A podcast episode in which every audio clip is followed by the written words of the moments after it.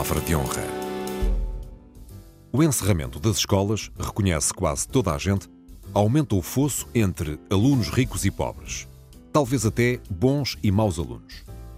Mas haverá algum que possa gabar-se de não perder referências com o desaparecimento da presença do outro, da tangibilidade, do tato, da linguagem corporal, da disciplina, da embalagem ética que a escola oferece? Um país como Portugal pode mesmo suportar durante muito mais tempo as escolas encerradas, mesmo abertas e reduzidas ao ensino à distância? São pistas para o cruzamento de ideias entre Raquel Varela, historiadora, e Joel Neto, escritor. O Palavra de Honra começa agora. Olá, Joel. Olá a todos os ouvintes. Olá, Raquel. Boa tarde. Olá aos ouvintes. Joel, sabes que uh, há cerca de 15 dias uh, um aluno na Universidade de Concórdia em Montreal, no Canadá, quis mandar um e-mail ao seu professor, uh, François Marc Gagnon, e quando foi à procura do seu e-mail no site da universidade, descobriu que o professor estava morto porque deu com o obituário. Morto desde 2019. Com o seguinte título: Gagnon, um grande educador. Uh, eu comecei por esta anedota para te perguntar como é que tu vês uh, esta ideia de um, passar a sala de aula para o mundo virtual ao ponto de já termos a possibilidade de aulas gravadas uh, passarem a ser consideradas aulas, inclusive é de um professor que já morreu. É muito interessante a tua história. Eu devo dizer que, que acho que que a escola e, e nisto engloba, evidentemente, as universidades também, são uma linguagem, sobretudo uma linguagem. Eu, se me lembrar do meu exemplo, fui um bom aluno no liceu, fui um mau aluno na faculdade, mas o que eu trouxe de ambos foi sempre muito mais do, do que a matéria que os professores uh, ensinaram. Há na escola toda uma embalagem de enriquecimento pessoal que não se aprende em mais lado nenhum e menos ainda na sociedade despartilhada e estressante de hoje a ideia de conhecimento, de aprendizagem, a ideia de disciplina, a presença física do outro, a tangibilidade, o tato, a socialização, a ética de trabalho, o trabalho em equipa, a ideia de mérito, a ideia de futuro, a determinação de se fazer alguma coisa pela vida. É uma linguagem corporal ainda antes de ser todas as outras linguagens uh, em jogo. E isto, evidentemente, sem falar no caso das escolas uh, básicas, uh, de coisas muito mais básicas que em, muito caso, em muitos casos são as escolas a assegurarem, por exemplo, a alimentação uh, dos alunos. Realmente é extraordinário que se possa considerar um grande educador alguém que morre uh, e os alunos não saibam que morreu, precisamente porque eles não, está, não tinham a presença tangível uh, uns dos outros. Nas aulas online, na, na, no teletrabalho, pode continuar em jogo a ideia de disciplina, a ética de trabalho, a ideia de mérito, a ideia de futuro, mas não há a presença física do outro, não há tangibilidade, não há o tato, não há o trabalho em equipa e não há a socialização. Os gestos contam, são os gestos que nos permitem as rotinas, a visão periférica, a aquisição de um certo sentido de relatividade para as conquistas e os fracassos do, do cotidiano. As aulas mudam de linguagem consoante são presenciais uh, ou uh, online. Eu, eu nem acredito na possibilidade de haver uma aula online. Eu penso que há informação remota. Porque a aula não é um despejar de conteúdos ao qual se reage por cliques e bytes. Uh, exige, exige uma. É um momento coetâneo, é como a relação médico-doente. Uh, qualquer médico saberá que precisa de muito mais do que 10 minutos e de tempo com o seu doente para fazer um bom diagnóstico. E um professor precisa uh, de ter. Primeiro, uma aula não é debitar, uh, é uma, uma aula é, é uh, explicar, é compreender e é interpretar. E isso não pode ser feito sem o outro. Esse outro, muitas vezes, está lá. Uh, e eu partilho convosco a minha experiência de professora, uh, que dei aulas, obviamente, presenciais e online, há uma série de reações uh, corporais que não, que não existem online, são impossíveis de detectar. Portanto, eu, eu, existem reações que até para mim são. Eu processo-as inconscientemente. Por exemplo, uhum. um aluno não está a perceber o que eu estou a dizer. Eu só consigo perceber isso por uma certa postura que, que eu nem sequer consigo transformar em palavras, mas eu consigo uhum. reagir à não compreensão dele que me foi transmitida pelo seu corpo. Uhum. E aliás, o que nos lembra, sobre a questão até do politicamente correto, que a linguagem não são só palavras, porque a nós, quando nós podemos dizer exatamente a mesma frase, que para uns é ofensiva, mas dependendo do tom, do contexto e da do mímica. meu interlocutor, Exato. ela pode passar a ser uma anedota, ela pode passar a ser uma, uma proximidade. Uhum. Um, então eu, eu, eu, acho que realmente nós um, eh, perdemos. Uh, perdemos quanto a mim, eu vou mais longe. Eu acho que perdemos uh, o desenvolvimento de faculdades psíquicas superiores, que é aquilo que nos distingue dos animais. Sim, e aliás, um, aquilo que tu estás a dizer é absolutamente verdade, e eu, eu somaria à, à tua lista daquilo que a, escola é, que a escola é o olhar nos olhos. E olhar nos olhos um, do aluno por parte do professor, olhar nos olhos do professor por parte do aluno, olhar nos olhos do seu colega por parte do aluno uh, mais uma vez. Daí que eu também eh, tenha resistido sempre muito à ideia da, da chamada homeschooling, a escola doméstica, ministrada pelos pais. A educação é um bem demasiado importante, do meu ponto de vista, para ser deixada a cargo só de de pais e vizinhos é um cosmos infinito com, com tanta ramificação, com muito mais ramificações e alcance do que aqueles de que nós nos apercebemos, como tu dizes. Uma criança em homeschooling é sempre uma criança incompleta e será um adulto incompleto, mesmo que seja brilhante numa determinada, numa determinada matéria e possa ser uh, brilhante numa determinada profissão faltar-lhe sempre uma sociabilização completa, faltar-lhe termos de comparação, faltar-lhe referências e faltar-lhe faltar uma coisa que é essencial, que é a inteligência uh, emocional. A situação em que as nossas crianças uh, estão neste momento é, desde logo, uma situação gravíssima do ponto de vista da, da, da saúde mental, inclusive já temos uh, muitos dados sobre distúrbios, distúrbios alimentares que foram fomentados pelo sedentarismo, pela desregulação das rotinas, em resultado, eh, nomeadamente o encerramento das escolas e dos, dos confinamentos em geral. E, e, o que é interessante, quanto a mim, pensar hoje é que, uh, pese embora todas as polémicas em torno do confinamento e do encerramento da escola, eu sempre fui a favor de manter as escolas abertas, como alguns cientistas, eu não a sou minoria. A favor.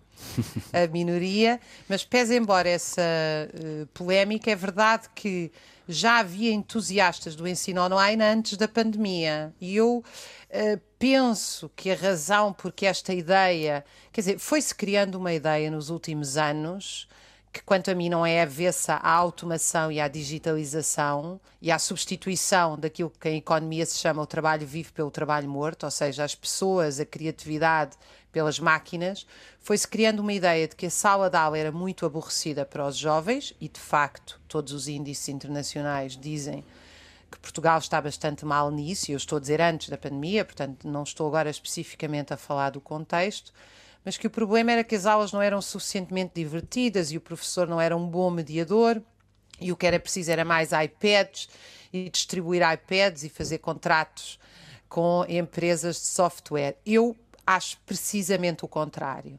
Eu acho que em qualquer idade um professor consegue prender os seus alunos se der uma aula magistral. Se fizer de cada aula, magistral, aliás, vem de maestria e de magistério, vem, não tem a raiz. Ou seja, um professor que faça das suas aulas um, que consiga transmitir muito conhecimento, e esse é um problema que nós temos de formação de professores, mas não é só, não é o principal nem é o único, mas que consiga transmitir conhecimento e sintetizar esse conhecimento e tornar a aula uma coisa apaixonante do ponto de vista do que é que lhe vai ensinar e como é que vai dialogar com ele, não vai, na minha opinião, ter alunos aborrecidos. Hum. Eu, eu, devo dizer que, que, não, não estamos do mesmo lado quanto ao, ao, à necessidade do encerramento uh, das escolas. Eu creio que as escolas tinham mesmo de fechar.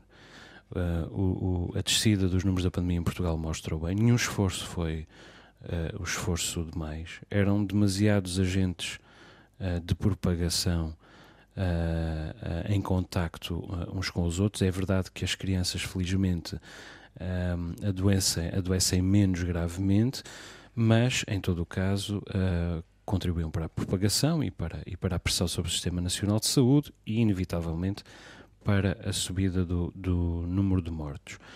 Uh, é evidente que a situação ainda vem longe de estar famosa. Eu creio que, que as escolas ainda têm de continuar fechadas durante uh, mais algum tempo. As próprias crianças uh, sabem-no agora.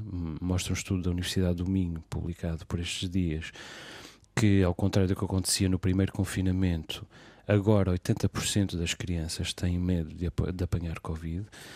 Não obstante, embora acredite que as escolas tinham realmente de fechar e tenham de continuar fechadas durante mais algum tempo, o que eu acho é que continua a ser uh, uma tragédia.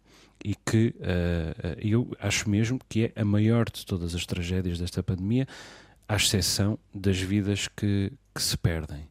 Porque, e, e, mesmo do que o colapso económico, porque o colapso da economia é conjuntural. A economia encontrará maneira de se, de se de recuperar. O atraso na educação é estrutural.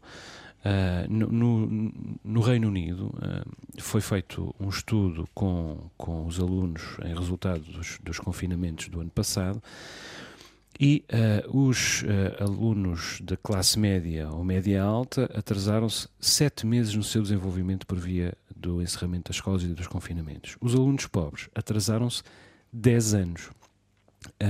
Mas mesmo para os alunos ricos foi uma tragédia, porque, porque sete meses de atraso numa vida ainda tão curta, é muito tempo de atraso. Felizmente, uh, o Ministro da Educação tem uh, presente, como ele disse uh, esta semana já, que as escolas foram as últimas a fechar e têm de ser as primeiras estruturas a abrir. Tem mesmo, porque é muito grave a situação em que os alunos estão, embora, do meu ponto de vista, seja necessário.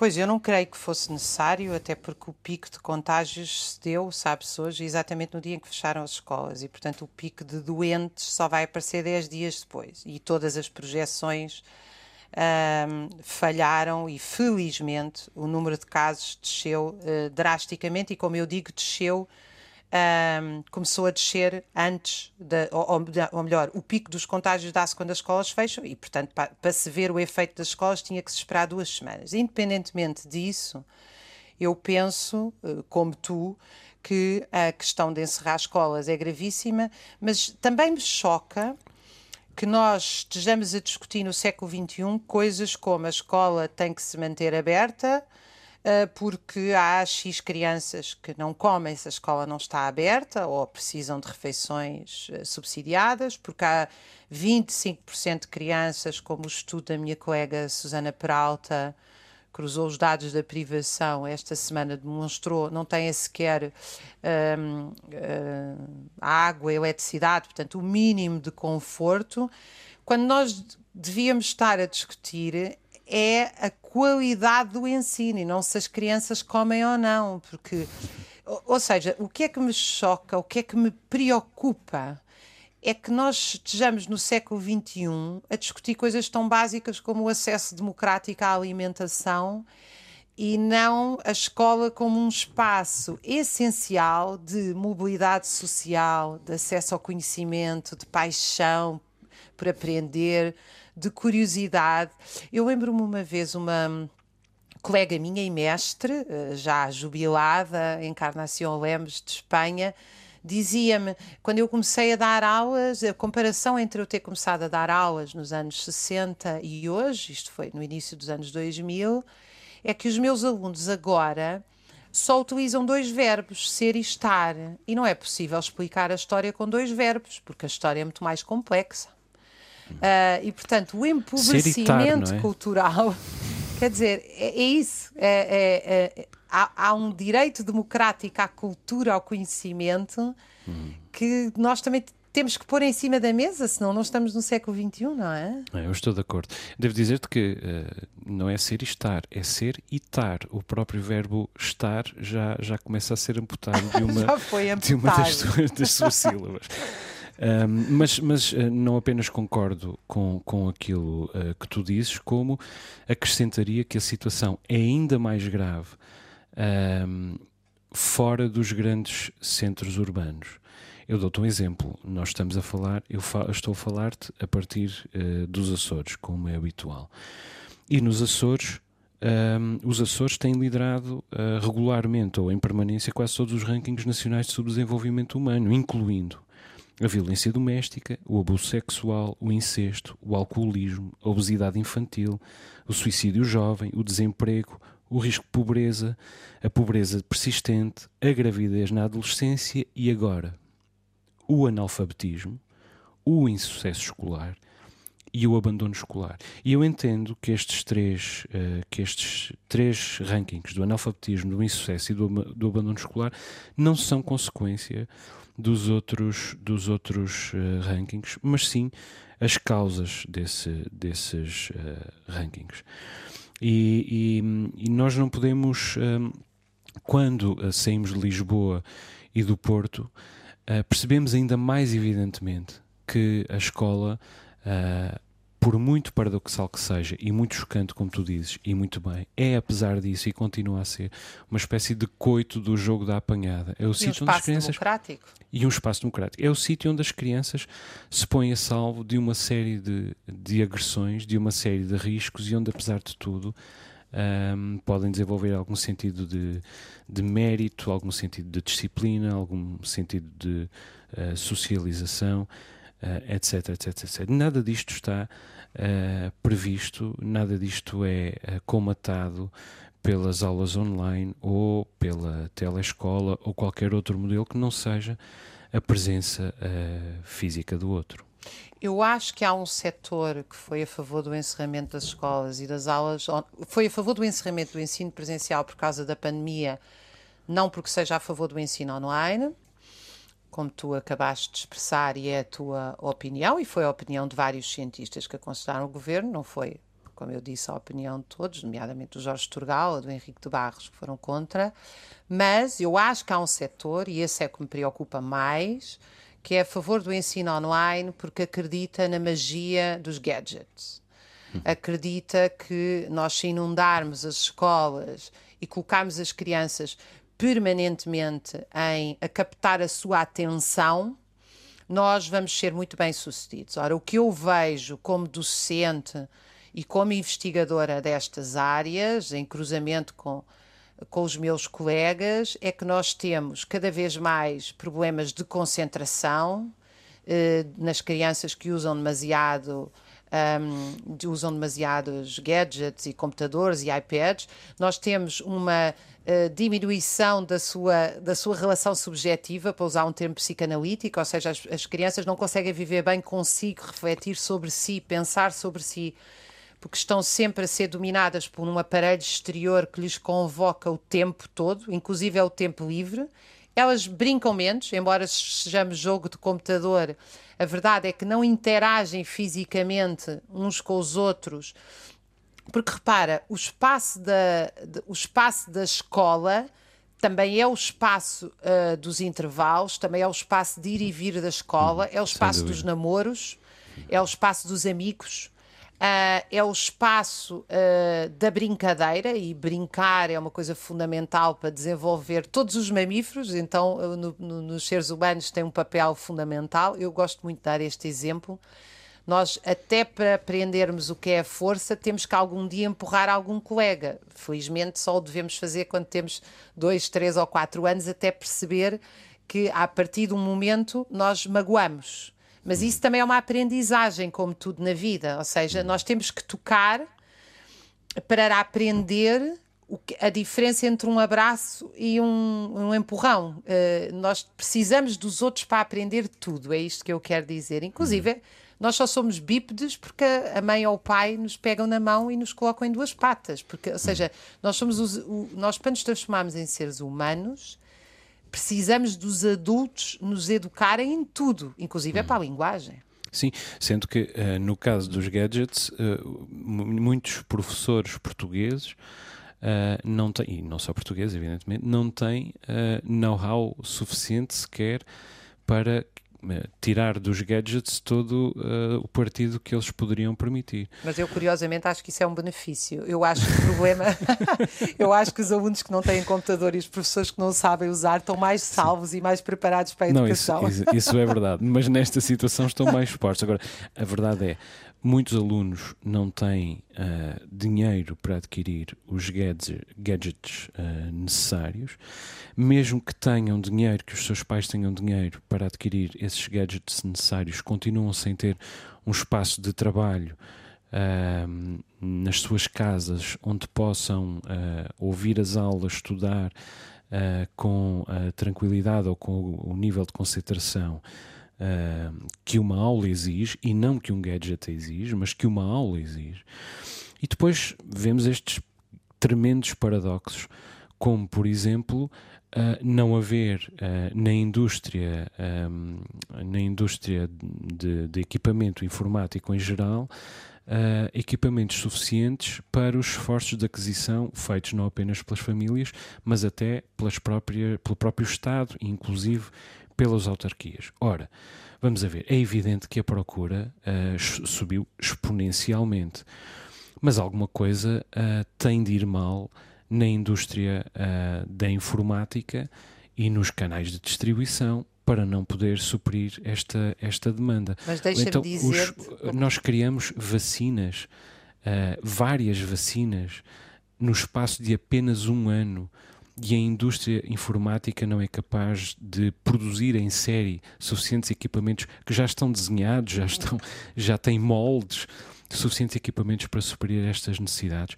É um paradoxo extraordinário do meu ponto de vista e que, mais uma vez, demonstra que nem sequer a economia, que é sempre a primeira, o primeiro setor a, a responder a todo o tipo de necessidades, nem sequer a economia, conseguiu reagir a esta pandemia em condições. Peço desculpa. Olha, mas eu acho. Não, não, não. É, é, que eu estou realmente convencida que os professores e os alunos que não têm computador. Uh, estão em melhor posição e eu vou dizer o porquê, apesar disso aparecer um, um contrassenso face à escassez de computadores e, e às crianças que realmente não têm acesso, que é o seguinte, em Silicon Valley, os grandes quadros que fazem a programação uh, dos computadores abriram escolas onde não existe qualquer acesso a computadores para os seus filhos. Descobriram coisas tão importantes, portanto, quem inventa os computadores, chamemos-lhe assim, coloca os filhos em escolas onde não há. E em Lisboa há várias escolas onde é proibido entrar telemóveis, inclusive durante o intervalo não é permitido utilizar telemóvel conversem uns com os outros. É claro que são escolas privadas onde estas regras foram colocadas. E também foram em França, nas escolas públicas, quanto a mim, felizmente. Bom, em Silicon Valley eles descobriram coisas tão importantes como se tu dás a uma criança um iPad para ele construir um cubo, ele uh, desenvolve brutalmente uh, aptidões que têm a ver com a utilização do, do, do indicador e a rapidez uhum. nessa parte do cérebro, mas não conhece, mas por exemplo, a noção uhum. de volume. Uhum. Enquanto que a criança que fez um cubo real, uma construção em cubo real, ganha noção de volume e dimensão, uh, de estratégia para construir aquele cubo, etc, etc, para além da socialização, do desenvolvimento da linguagem e daquilo que nós uh, referimos aqui. E o mesmo e se passa com os estudos sobre a leitura. Uhum. Há vários estudos hoje em dia que apontam muito maior desenvolvimento cerebral à leitura em papel, porque é uma leitura que nós comandamos e, e, e interiorizamos e subjetivamos, do uhum. que à leitura dos gadgets, que é uma leitura, além da luz azul, que é muito perturbadora, um, é hiperat, hiperativa-nos, uh, há uma, uma perda de sensibilidade. Mas enfim, estou. Uh, Bom, mas felizmente estamos para. Quase... estamos a acabar o nosso tempo, mas felizmente para a indústria dos gadgets, uh, o livro neste momento não se pode vender em Portugal. Que é? Portanto, é uma, Só se uma podem boa... vender raspadinhas. é uma boa oportunidade, não deixa de ser também. Uh, para mim não é evidentemente indissociável daquilo que nos trouxe, não é, não é evidentemente dissociável daquilo que nos trouxe até aos índices de leitura uh, atuais e não deixa de ser também um sinal muito contrário dado por parte Claro. uh, das, nossas, das nossas autoridades. Concordo inteiramente. Libertem, desconfinem-se os livros. Um grande beijinho, Joel, a Beijinhos, todos lá em Raquel. casa. Até para a semana. para a semana. Um abraço aos ouvintes. Raquel Varela e Joel Neto voltam a encontrar-se na próxima semana.